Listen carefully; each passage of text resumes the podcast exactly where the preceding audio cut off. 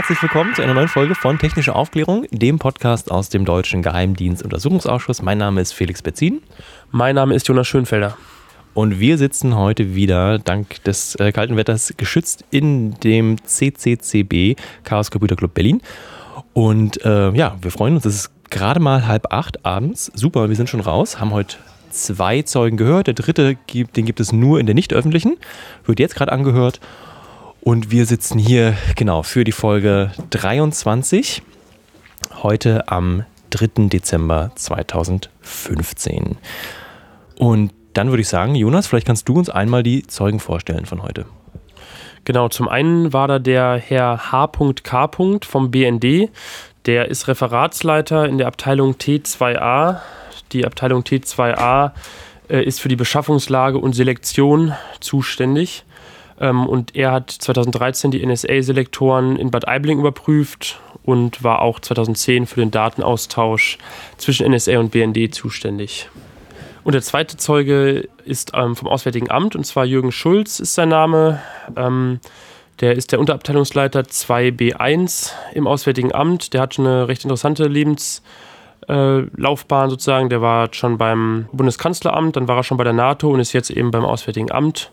Und der ist dort für die Sicherheit, äh, Abrüstung und die transatlantischen Beziehungen zuständig. Dann vielleicht einmal zum Tagesablauf. Das finde ich immer ganz spannend, glaube ich, ähm, auch für die Hörer. Wie lief es dann heute ab? Also 11 Uhr ging es los, äh, ohne Beratungssitzung, direkt zack, Zeuge 1 bis 12 Uhr. Dann gab es eine namentliche Abstimmung. Ging super schnell diesmal. Zehn Minuten später waren schon die ersten wieder zurück und es ging weiter mit der Anhörung des ersten Zeugen bis 13.30 Uhr.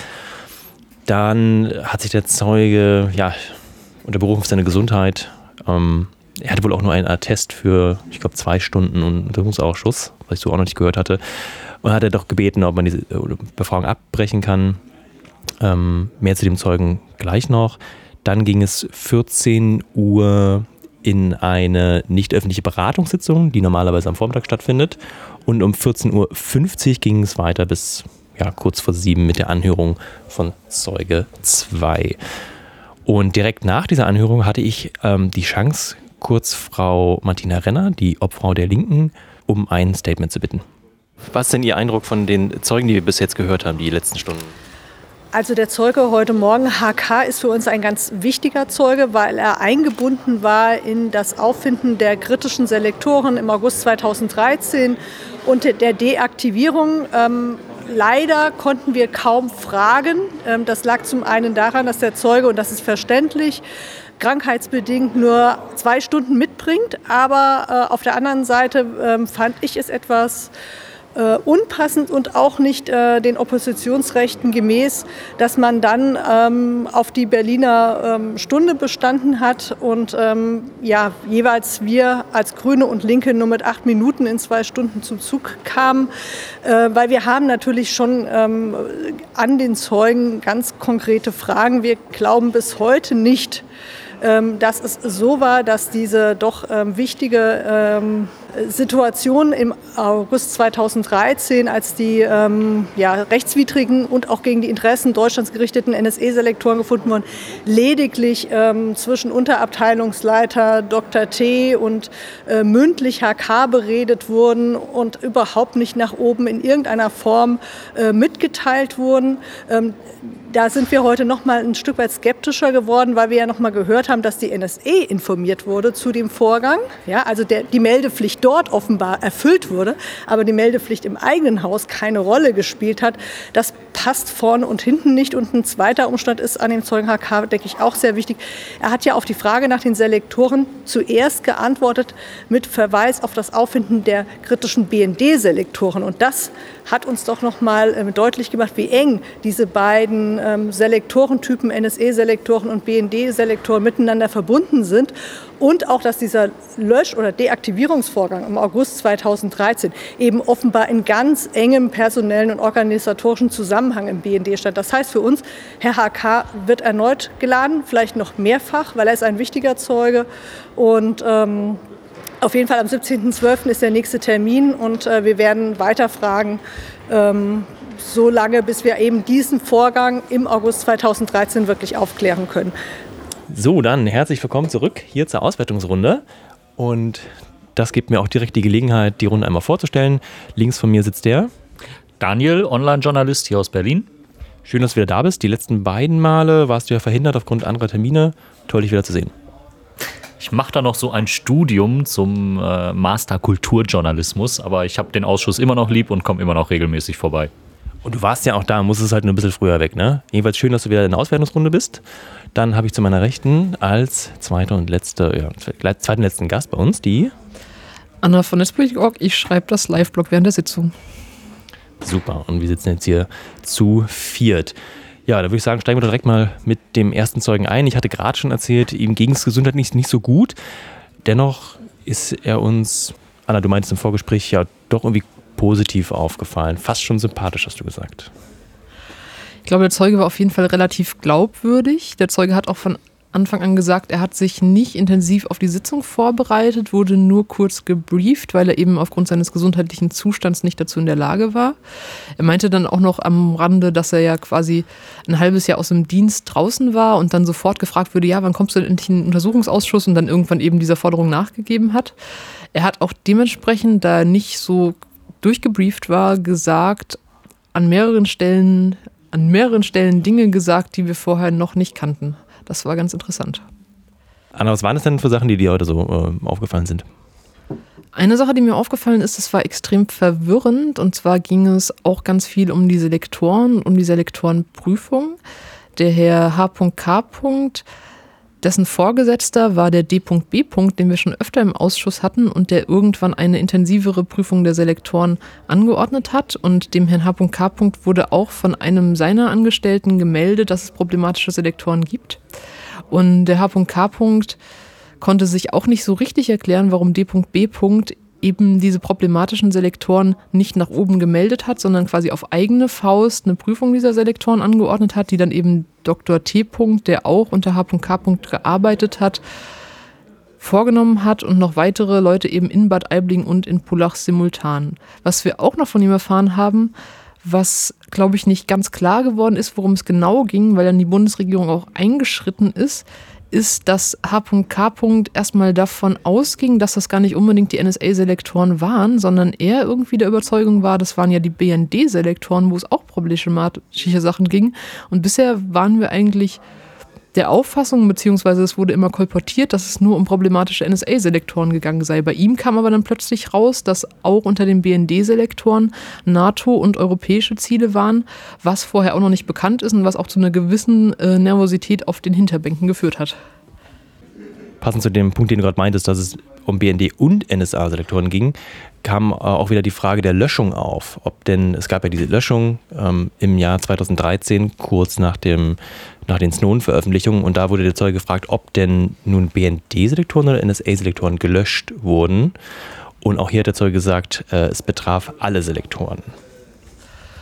Was der Zeuge noch gesagt hat, was auch interessant war, ist, dass die Selektoren auf inaktiv gestellt wurden. Das haben wir auch in vorigen Sitzungen schon erfahren. Das war also nicht der Neuigkeitswert, sondern er hat auch gesagt, dass die LSA-Selektoren gar nicht gelöscht werden können. Und er hat gesagt, dass die deaktivierten Selektoren im System bleiben, meistens auch nicht gelöscht werden, eben um sozusagen eine Art Negativliste zu haben. Das heißt, wenn ein Selektor, der zulässig ist oder eben als zulässig angesehen wird, getroffen hat, aber in der Kommunikation mit einem anderen Selektor, der vorher abgelehnt wurde, prüft man sozusagen negativ und muss dann trotzdem quasi die Daten löschen, um diesen anderen Menschen nicht als, sag ich mal, Beifang mit aufzunehmen.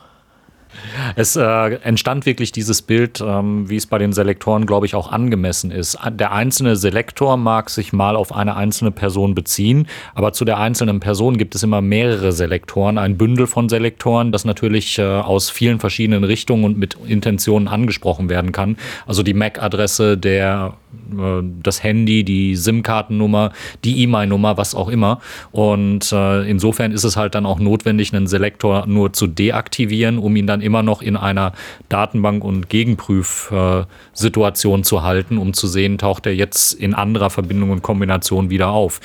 Es hat sich durch die Aussage in meinen Augen auch das Bild nochmal gefestigt, dass es diese Zäsur gab mit dieser Untersuchung vom Dr. T und die von äh, DB angeordnet war und dass davor eben sehr unkritisch alles einfach durchgerasselt ist und dass eben nach dieser Prüfung ähm, wohl ähm, ja, man kritischer geworden ist und sich dann die Inhalte genauer angeschaut hat.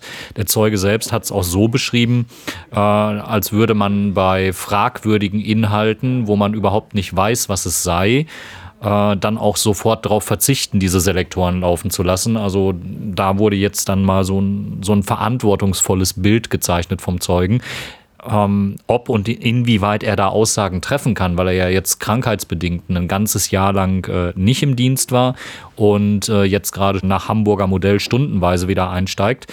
Ähm, ist halt die Frage, wie weit er da im Saft steht. Aber ähm, an der Gesamtsituation, wie sie sich jetzt in den letzten Ausschüssen äh, gezeigt hat, ähm, hat sich erstmal wenig geändert und äh, das Bild festigt sich jetzt.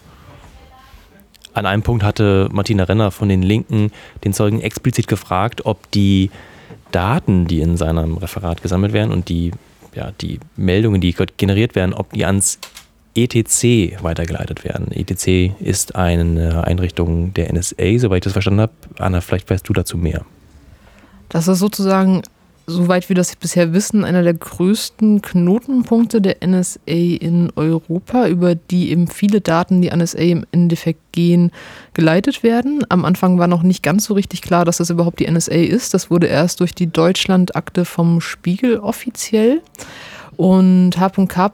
hat dann irgendwann davon berichtet, dass es eine neue Breitbandanbindung an die NSA geben soll, die aber primär eine Einbahnstraße von der NSA an den BND gewesen sei. So richtig darauf, ob das zu ETC gehört, ist er nicht eingegangen. Es wurde dann auch relativ schnell von dem Herrn Wolf vom Bundeskanzleramt interveniert, dass er nicht sagen darf, welche Daten darüber laufen. Er meinte aber auch, das sei nicht Untersuchungsgegenstand.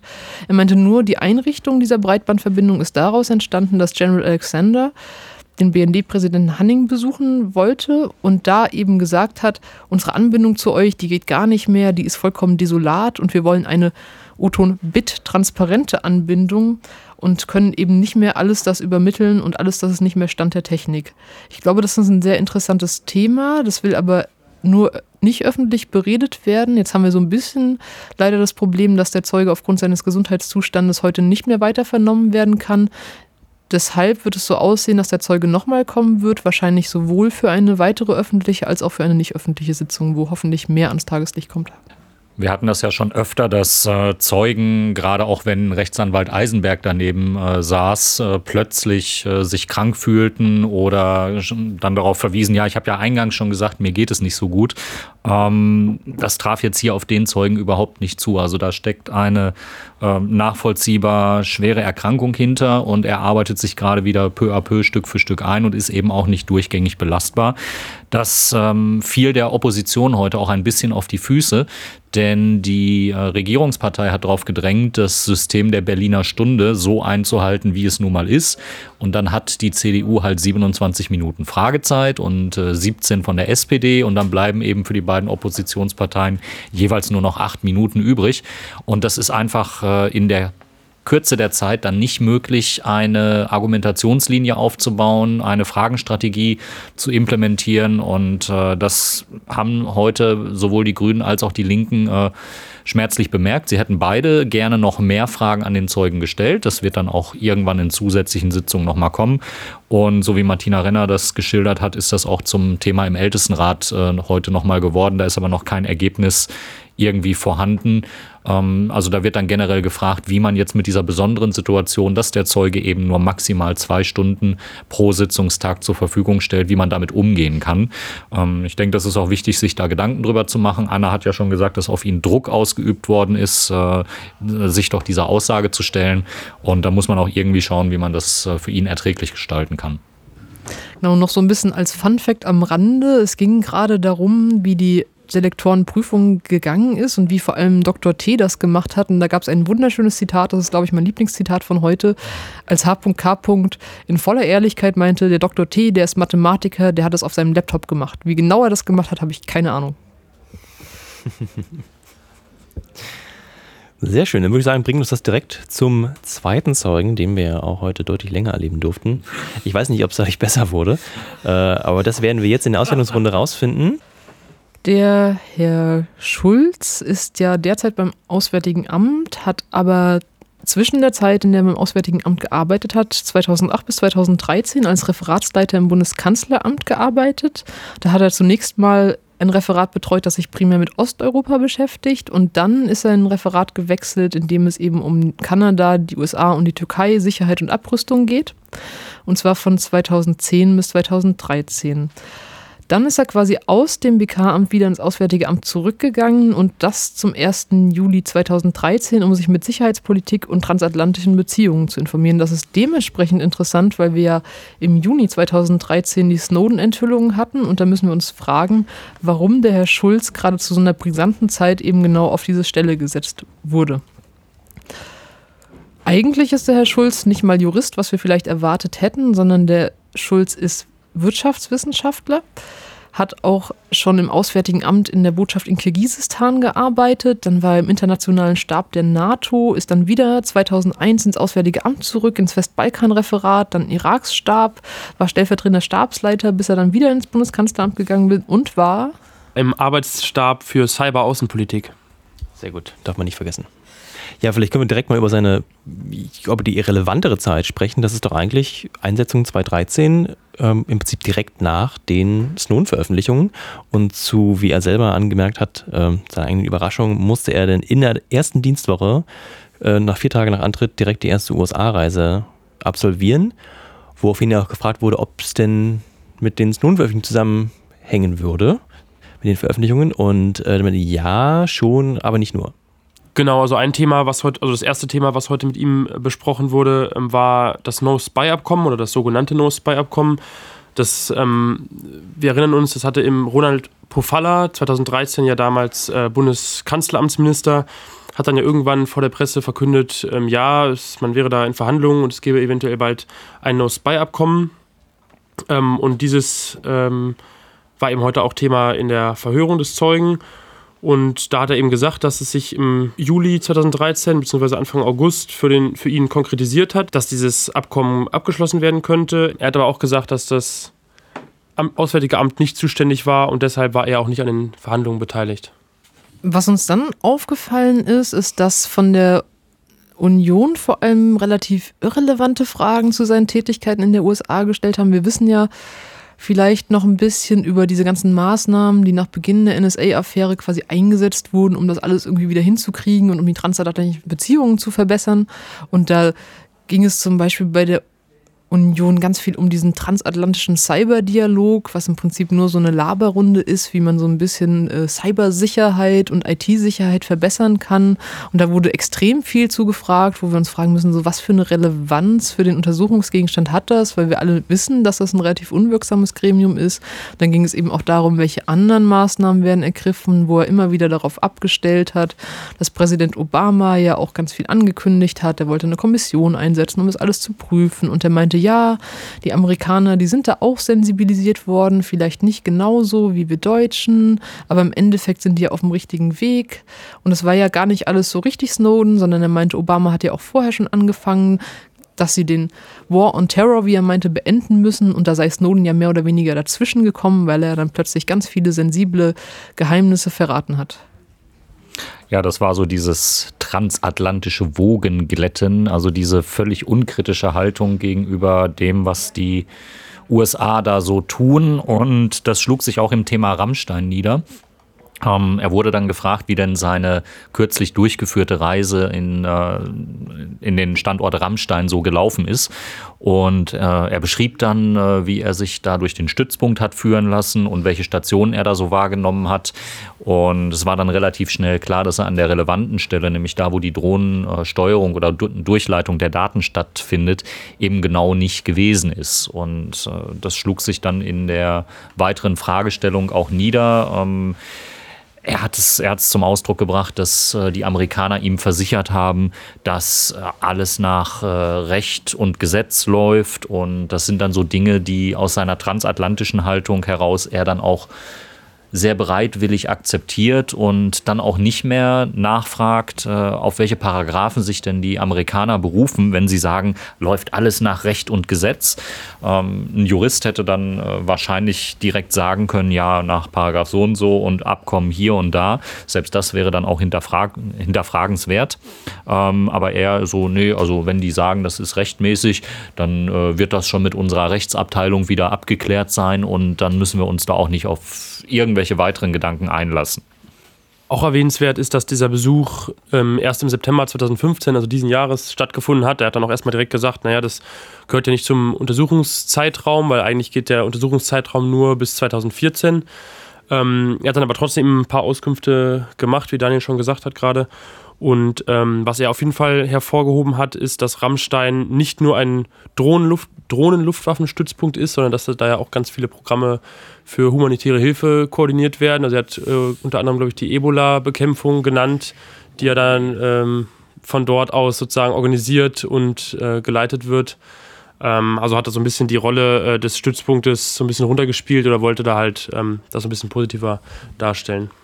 Wir haben dann auch erstmal den Eindruck bekommen, dass er in Rammstein relativ bereitwillig rumgeführt wurde. Dann kam aber durch konkrete Nachfragen eben doch raus, dass er nachgefragt hat, welche Rolle Rammstein in dieser ganzen Drohnenkriegsgeschichte einnimmt. Und da war ja quasi klar, so die Steuerung der Drohnen funktioniert nicht aus Rammstein, so die Aktivierung der Drohnen geschieht nicht aus Rammstein. Aus der Vernehmung von Brandon Bryant wissen wir aber, dass Rammstein quasi als Relaisstation fungiert hat und ohne Rammstein die ganze Sache nicht möglich gewesen wäre. Und dann hat er zugegeben, ja, er hat ja auch nachgefragt, weil es eben diese Presseberichte gab. Und das war der Punkt, wo ihm dann keine Auskunft mehr gegeben wurde. Und da meinte er, ja, wir führen ja diesen vertraulichen Dialog fort und vielleicht kriegen wir ja doch irgendwann noch was gesagt. Und das war dann der Punkt, wo er mit seiner Aussage auch so langsam ins Schlittern geriet und äh, wo dann die Parlamentarier nachhakten, ja, wie sieht denn das aus? Wie ist denn das rechtlich zu bewerten, ähm, wenn diese Drohneneinsätze stattfinden und Rammstein da eine Rolle spielen? Und er wies dann jegliches Pauschalurteil zurück. Also er vertrat die Auffassung, jeder einzelne Drohneneinsatz müsse betrachtet werden, singulär betrachtet werden, ob er gegen das Völkerrecht verstößt oder ob er mit dem Völkerrecht übereinstimmend äh, gemacht wird und zur Anwendung kommt. Und als die Parlamentarier dann nachgefragt haben, wie viele Drohneneinsätze denn so jetzt in den letzten Jahren geprüft worden sind, da kam es dann doch schon zur erstaunlichen Zahl von eins, äh, wo er dann sagte, ja, da hat der Generalbundesanwalt nachhaken müssen. Und das ist ja dann doch schon ein bisschen wenig, wenn Brandon Bryant sagt, äh, dass er über die Dauer seines äh, Einsatzes 1600 Einsätze geflogen hat, bei denen jedes Mal Rammstein eine Rolle spielte, weil Bryant hat beschrieben, dass halt vor jedem Einsatz erstmal die Verbindung nach Rammstein hergestellt wurde, die Verbindung geprüft wurde, ob sie dann auch technisch einwandfrei funktioniert und dass eigentlich bei jedem Einsatz Rammstein eine Rolle spielte. Ähm, das war wieder so dieses Phänomen, eigentlich wollen wir gar nicht so genau nachfragen und auch dieser Sache überhaupt nicht auf den Grund gehen. Er sah sich auch in seiner Position im Auswärtigen Amt da überhaupt nicht zuständig für. Ähm, er sagte, ja, also wenn da die Amerikaner vom Stützpunkt Rammstein aus Dinge tun, dann betrifft das ja eher das äh, Innenministerium und andere Behörden, die da tätig werden müssen. Und äh, also es ist zwar eine ziemlich offen kommunizierte Haltung, ich will mir das gar nicht genauer anschauen. Ähm, irgendeiner wird das schon regeln und das ist halt das, was der Ausschuss jetzt gerade äh, versuchen muss, in den Griff zu kriegen, dass man sich doch verantwortlich fühlt auf Seiten der Regierung und das scheint das große Problem zu sein. Hier ist jetzt schon ein paar Mal der Name Brandon Bryant gefallen. Wer ihn nicht kennt, Brandon Bryant ist ein ehemaliger ja, Drohnenpilot aus den USA ähm, für die Air Force, nicht direkt NSA, denn NSA hat er mal ähm, beschrieben als den Kunden einer, eines Auftrages. Ähm, wer sich mehr mit ihm beschäftigen möchte, kann sich dazu einmal unseren Podcast anhören. Das ist die Folge 17 oder auch die Dokumentation, die über den Drohnenkrieg mit ihm äh, ja, als Hauptfigur in der Dokumentation gedreht wurde, mit dem Namen Drones. Sehr zu empfehlen. Ähm, Brandon hat sich während der Sitzung dann auch noch kurz via Twitter bei mir gemeldet, als es darum ging, ähm, dass der Vertreter des Auswärtigen Amtes dann auf Schweigen stieß, als er nach Details zu den Drohneneinsätzen fragte. Und er sagte, ja, also das Schweigen ist eigentlich äh, die lauteste Äußerung, die, die belegt, was er äh, da aufgedeckt hat. Ähm, habe den Tweet jetzt nicht mehr vor Augen.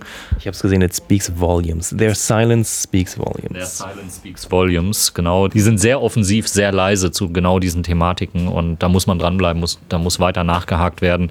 Das läuft nicht rund, das darf so nicht sein und äh, da müssen sich die nächsten Sitzungen hoffentlich dann auch mit befassen und drauf stürzen. Ich glaube, dann sind wir mit dem Themenkomplex auch einigermaßen durch zu Rammstein. Ein weiterer großer Themenkomplex, der angeschnitten wurde bei dem Zeugen Schulz, waren die sogenannten Contractors. Das heißt Firmen, die auf deutschem Boden für US-Streitkräfte Dienstleistungen ausführen, nämlich US-Firmen. Und diese Firmen kriegen durch sogenannte Verbalnotenwechsel Vorteile im Sinne von Erleichterungen im Sinne des Handelsgesetzes. Und da gab es öfter mal Medienberichte, zum Beispiel von Frontal 21 oder von der Zeit, dass eben diese Unternehmen in fragwürdige Dinge verwechselt sind, um es mal freundlich auszudrücken. Und es gab dann auch 2013 im Auswärtigen Amt eine interne Diskussion und so ein bisschen ein ja, Philosophiewechsel, dass man eben vielleicht doch so ein bisschen mehr wissen will, was diese Firmen eigentlich tun und ob das alles so in Ordnung ist. Und das war auch wieder so ein Punkt, wo er sich, ich weiß gar nicht, wie oft er das gesagt hat, das konnte man fast nicht mehr zählen, dass ja dann versichert werden musste, dass sie sich auf deutschem Boden an deutsches Recht und Gesetz han, äh, halten. Wo dann irgendwann zum Vorschein kam, dass das gar nicht so einfach überprüfbar war, weil sie teilweise einfach nicht so richtige Erkenntnisse hatten. Und da ist mir persönlich aufgefallen, es gab ja mal Probleme quasi mit Firmen, die für die CIA die sogenannten Rendition Flights vorgenommen haben. Davon wollte er überhaupt nichts wissen. Das heißt, er meinte, diesen Sachverhalt kennt er überhaupt nicht, die Presseberichte kennt er überhaupt nicht. Aber im späteren Verlauf, als nach Murat Kurnas gefragt wurde, der eben genau in diesem Zusammenhang auch in der Berichterstattung war, wusste er plötzlich, was eben mit Murat Kurnas passiert war. Und der sagte ihm plötzlich was. Und da habe ich mich gefragt, wo dieser Widerspruch herkam und wie er quasi zu dieser Aussage kommt. Daniel, vielleicht kannst du uns noch was zu Murat Kurnas und den von Anna eben angesprochenen Rendition Flights sagen. Ja, Murat Kurnaz ist äh, ein türkischer Staatsbürger und ist in Bremen aber aufgewachsen, hat da seinen Hauptschulabschluss gemacht und wurde dann äh, ja im, im Zuge eines dieses, dieser Rendition Flights ähm, quasi verschleppt nach äh, Guantanamo in dieses äh, unsägliche Lager, das äh, besteht es noch? Es besteht immer noch, ne? Ja. Obama, da war doch ein Friedensnobelpreisträger, der das schließen wollte, aber es besteht halt immer noch. Ähm, das war ein relativ großer Fall in den letzten Jahren, wo dann untersucht wurde, äh, warum er aus Deutschland quasi entführt werden konnte und dann über Jahre da in dem Lager festgehalten wurde. Ich habe den Fall selber auch nicht so hundertprozentig äh, präsent, aber mittlerweile ist er, ja, Gott sei Dank aus dem Lager wieder raus. Ähm, und das ist halt einer der ersten Fälle rund um den äh, War on Terror. Der dazu führen muss und dazu auch geführt hat, dass man dieses gesamte Konzept dieses Krieges hinterfragt. Unser drittes Thema, das bei der Vernehmung von Schulz angesprochen würde, ist die Spionage im Inland. Das heißt, er wurde dazu gefragt, was das Auswärtige Amt dazu sagt, dass zum Beispiel in den Medien aufgetaucht ist, dass von US-amerikanischen oder britischen Botschaften im Inland Spionage betrieben wird und zum Beispiel auch das Kanzlerinnen-Handy abgehört wird und so weiter und so fort, was wir eben so mitbekommen haben. Und da war es ganz interessant, dass er sich die ganze Zeit darauf zurückgezogen hat, dass das Auswärtige Amt ja gar nicht zuständig sei. Ja, die hätten irgendwas mit den Botschaften zu tun, seien ja auch das Auswärtige Amt, aber für die Prüfung solcher Sachverhalte sei eben primär der Verfassungsschutz, der für die Spionageabwehr im Inland zuständig ist und die Strafverfolgungsbehörden zuständig.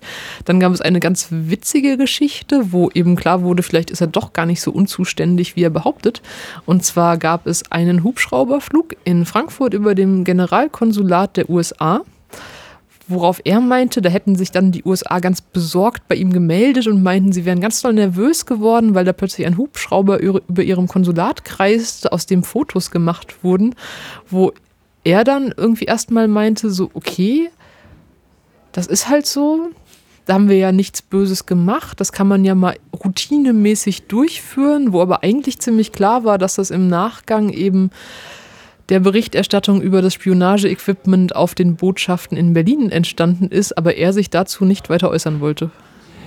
Ja, also dieser, dieser Hubschrauberflug über die Botschaft, der ähm, muss auf irgendwelchen internen Erkenntnissen eigentlich beruht haben, die das Bundesamt für Verfassungsschutz hatte. Das Datum, das korrekte, ist der 9.9.2013. Äh, das ist auch in der Sitzung so kommuniziert worden. Und zu dem Zeitpunkt war eigentlich das äh, Equipment auf dem Dach der Berliner Botschaft noch kein Thema. Ähm, ich weiß das deswegen so genau, weil ich ähm, Ende 2013 einen Protest vor der US-Botschaft gegen Überwachung gemacht habe und jeden Tag eine Stunde dort gestanden habe. Und das ging irgendwo so im September los und irgendwann, als ich da schon ein paar Tage länger stand, äh, baute sich hinter mir auf einmal eine Hebebühne auf und da fuhr dann äh, Andy Müller-Magun mit einem Experten, ich glaube Duncan Campbell war es, äh, fuhr dann hoch. John Götz sprang an dem Tag auch darum. Und sie haben dann mit einer Wärmebildkamera eben die Botschaft aus mehreren Perspektiven äh, untersucht und sich genau angeschaut, was da lief. Und ich glaube, die, die Berichterstattung über das Equipment war dann irgendwann im Oktober, November, ähm, was da auf der Botschaft installiert war. Ich weiß nicht, ob das Bundesamt für Verfassungsschutz vorher schon mitbekommen hat, was da läuft und äh, selber schon den Verdacht hatte oder wie auch immer. Ähm, und warum jetzt dieser Hubschrauberflug über dieses Generalkonsulat in Frankfurt notwendig war. Ähm, aber es war auf jeden Fall jetzt nicht so, dass man einen Medienbericht dazu äh, geführt hätte, dass jetzt ein Amt aktiv wird. Ähm, haben wir ja auch schon immer wieder anders erlebt, dass äh, die dann aktiv geworden sind und die Wahrnehmung der Medienberichte geleugnet haben. Erfrischend an dem Zeugen war, äh, dass er sowohl fernsieht als auch Zeitung liest. Es war einer. Es waren heute zwei Zeugen, die wirklich auch informiert waren. Und wenn wir uns so an die Anfangszeit vom Ausschuss erinnern, wo ja der BND immer bestritten hat, dass man äh, Zeitungsberichte liest, dass man überhaupt irgendetwas in Bezug auf Snowden wahrgenommen hat, äh, war, waren heute Zeugen da, die äh, die Sachen, die Snowden aufgedeckt, haben, äh, aufgedeckt hat, durchaus wahrgenommen haben das war schon bemerkenswert. Vielleicht dann von mir noch eine Anmerkung zu dem Zeugen, dem Zeugen 2, der aus dem Auswärtigen Amt kam. Da hat, ja, hat mich auch gefragt, wo, warum hören wir denn jetzt ähm, auf einmal keine BND-Mitarbeiter mehr und auch keine Kanzleramtsmitarbeiter, sondern das Auswärtige Amt. Und da hat sich verlautbart auf dem Flur, dass das eine Entscheidung ist, die von der GroKo im Ausschuss in den Beratungssitzungen ja, so durchgedrückt wurde. Und das soll wohl nicht der einzige und letzte Mitarbeiter des Auswärtigen Amtes gewesen sein, der uns die nächsten Male hier im Ausschuss begleitet. Dann gab es heute noch den anfangs erwähnten dritten Zeugen, jedoch nur in der nicht öffentlichen Sitzung, die wahrscheinlich jetzt parallel gerade noch läuft. Wir haben noch kein äh, Twitter gecheckt zwischendurch, um das, um ein Update zu bekommen. Und Anna, du hast dazu noch ein Feedback oder eine Anmerkung? Genau, wenn wir zumindest schon erstmal nicht wissen, was der Zeuge sagt, dann können wir zumindest uns mal angucken, wer der Zeuge ist und warum wir den nicht sehen dürfen. Wir dürfen ihn nämlich nicht sehen, weil wir ihn nicht sehen dürfen. Das heißt, seine Aussagen sind erstmal nicht eingestuft, sondern die werden wahrscheinlich sogar nachher in einem Protokoll veröffentlicht, zumindest die aus der nicht eingestuften Sitzung. Und kurz zur Funktion des Zeugen. Der Zeuge war Verbindungsbeamter des BND im Bundesverfassungsschutz und er war dafür zuständig, X-Keyscore, das heißt dieses riesige System, mit dem man große Mengen an Metadaten und weiteren Daten durchsuchen kann, beim Bundesverfassungsschutz zu installieren.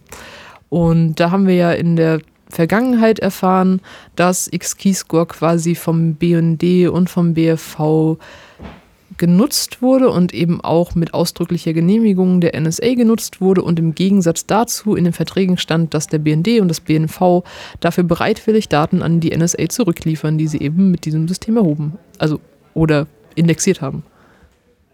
Das war es dann auch mit der Besprechung der heutigen Zeugen. Ähm, ein Thema, was auf jeden Fall noch erwähnt werden sollte im Podcast, weil es mit dem Untersuchungsausschuss zusammenhängt, ist äh, die G10-Kommission. Und zwar ist am, vor zwei Tagen bekannt geworden in einem Artikel auf süddeutsche.de, dass die G10-Kommission eine Verfassungsklage plant. Und zwar geht es darum, dass sie Einsicht in die NSA-Selektoren haben möchten.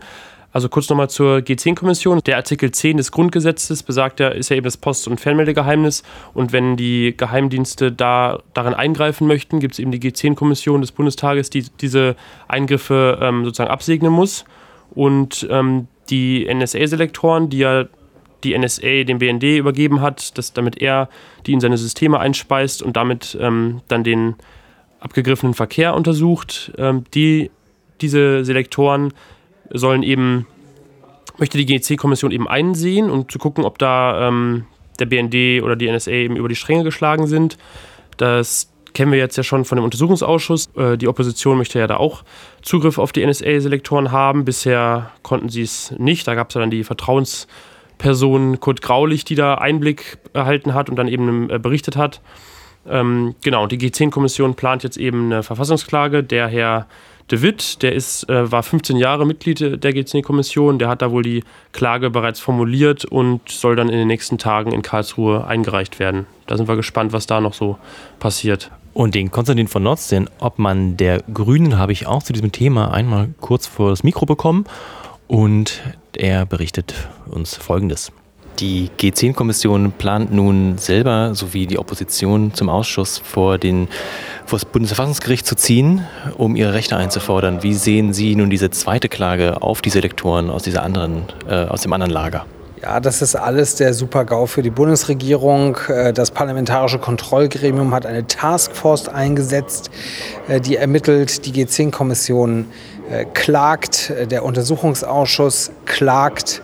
Ähm, man versinkt im Chaos einer Abwehrschlacht, ähm, die nicht rechtens ist und die versucht, äh, die Rechtswidrigkeiten und Probleme weiter unter den Teppich zu kehren, weil der Skandal eben so groß ist. Und ich kann äh, nur hoffen und wir geben ähm, alles dafür, ähm, dass das nicht gelingt, sondern dass hier am Ende des Tages die Sachen auf den Tisch kommen und dass wir darüber reden, wie man das zukünftig verhindern kann und äh, wie, wie man der Rechtsstaatlichkeit da wieder den richtigen Raum äh, einräumt. Das ist unser Job. Und das werden wir versuchen mit allen Mitteln, die wir haben, mit Verfassungsklagen und Erweiterungen von Ausschüssen und neuen Untersuchungsausschüssen äh, eben einfach äh, zu machen. Das ist unsere Aufgabe hier. Dann würde ich an dieser Stelle noch passend auch wieder zur Gesine-Kommission ein anderes Thema aufgreifen, und zwar die Erweiterung des auf des Untersuchungsauftrags im Ausschuss. Da hatten wir letztes Mal gehört, dass die Opposition hier zwei Sachen plant. Äh, zum einen eine Erweiterung im Parlament und wenn das nicht klappt, einfach ein, die Einsetzung eines zweiten Untersuchungsausschusses, damit nun auch die BND-Selektoren eingesehen werden können, weil die Opposition meint, dass diese maßgeblich entscheidend sind zur Aufklärung der Sache. Und ähm, hierzu gibt uns auch Herr Konstantin von Notz seine Einschätzung zum Sachstand. Die Opposition plant den Untersuchungsausschuss, um die BND-eigenen Selektoren zu erweitern. Wie ist da die Sachstandslage und wie ist Ihr weiteres Vorgehen in der Sache? Na, eigentlich gehören die Selektoren, auch die BND-Selektoren, ganz klein in unseren Untersuchungs- Auftrag. Das bestreitet bisher die Bundesregierung und die Große Koalition macht offensichtlich bei diesem Irrsinn mit. Deswegen wollen wir jetzt den Untersuchungsauftrag erweitern. Dafür brauchen wir die Zustimmung der Großen Koalition. Ähm, es ist völlig offensichtlich nach den Akten, die wir gesehen haben, dass es einen unmittelbaren, inhaltlichen, äh, ganz engen Zusammenhang gibt zwischen den NSA-Selektoren und den BND-Selektoren. Deswegen werden wir, wenn die Große Koalition versucht, das auf der formalen Ebene zu verhindern, ähm, einen eigenen Untersuchungsausschuss für diese Sache beantragen. Wann wird das geschehen? Wie, wie schnell kann das passieren? Das kann relativ schnell geschehen. Es ist äh, eine Frage von Wochen und nicht von Monaten. Ist das die letzte Lösung oder haben Sie auch noch Hoffnung, dass der Untersuchungsausschuss äh, die Erweiterung des Auftrages bekommt? So ohne weiteres? Ja, weiß ich nicht. Uns geht's. Wir sind inzwischen halt nicht mehr gut, glaube ich, äh, in der Sache unterwegs. Äh, sowohl die NSA-Selektoren als auch die BND-Selektoren hat äh, die Bundesregierung nicht freiwillig zu den Akten gegeben, sondern ähm, das ist sozusagen in dem einen Fall aus Versehen auf einem Beweisbeschluss von uns passiert und in der anderen Sache aufgrund einer äh, journalistischen Nachfrage. Äh, insofern muss man einfach davon ausgehen, dass die Bundesregierung uns nur Akten gibt, wenn es eben nicht mehr zu verhindern ist. Äh, insofern stellen sich sehr grundsätzliche Fragen im Hinblick auf das Verhältnis parlamentarische Kontrolle und Verhalten der Bundesregierung. Das ist etwas, was sich durch unseren ganzen Untersuchungsauftrag zieht. Das ist ja letztlich auch Auslöser dieses ganzen Skandals und dieser Affäre, dass eben ähm, auch die bestehenden Instrumente parlamentarischer Kontrolle belogen wurden, umgangen wurden. Das zieht sich hier durch. Man merkt, die Bundesregierung lernt nicht dazu. Sie will nicht aufklären, sie will vertuschen. Und das muss der Deutsche Bundestag verhindern. Wenn wir uns das hier gefallen lassen, äh, dann kann man die Kontrolle getrost vergessen und das darf nicht sein. Dann bleibt von meiner Seite auch nur noch zu sagen, ja, tschüss und bis zum nächsten Mal. Wir haben dieses Jahr noch eine Sitzung am 17. Dezember. Auch hierfür, man kann sich noch anmelden. Kommt rum. Ähm, wir freuen uns auf jeden, der uns anspricht als Hörer. Dann sehen wir auch mal, wer uns so hört. Habt ihr noch was? Genau, also zum einen möchte ich mich natürlich oder möchten wir uns ähm, für die, fürs Hören bedanken, fürs Teilen, fürs Weitererzählen. Ähm, und wir möchten besonders dem Andreas und dem Michael danken. Und äh, ihr wisst warum wir könnten auf jeden Fall immer wieder mal in der Kantine essen und uns Getränke kaufen. Vielen Dank dafür. Genau, das gilt auch für andere Spender über Flatter und Co. Ähm, danke für die Unterstützung. So, ich glaube, wir sind hier durch. Ich sehe auch schon, Annas Bier ist leer, äh, Spezies leer. Ich bräuchte mal ein Bier. Ja, sorry, Anna. Jetzt wissen es auch die Hörer. Also, tschüss. tschüss, tschüss. Tschüss.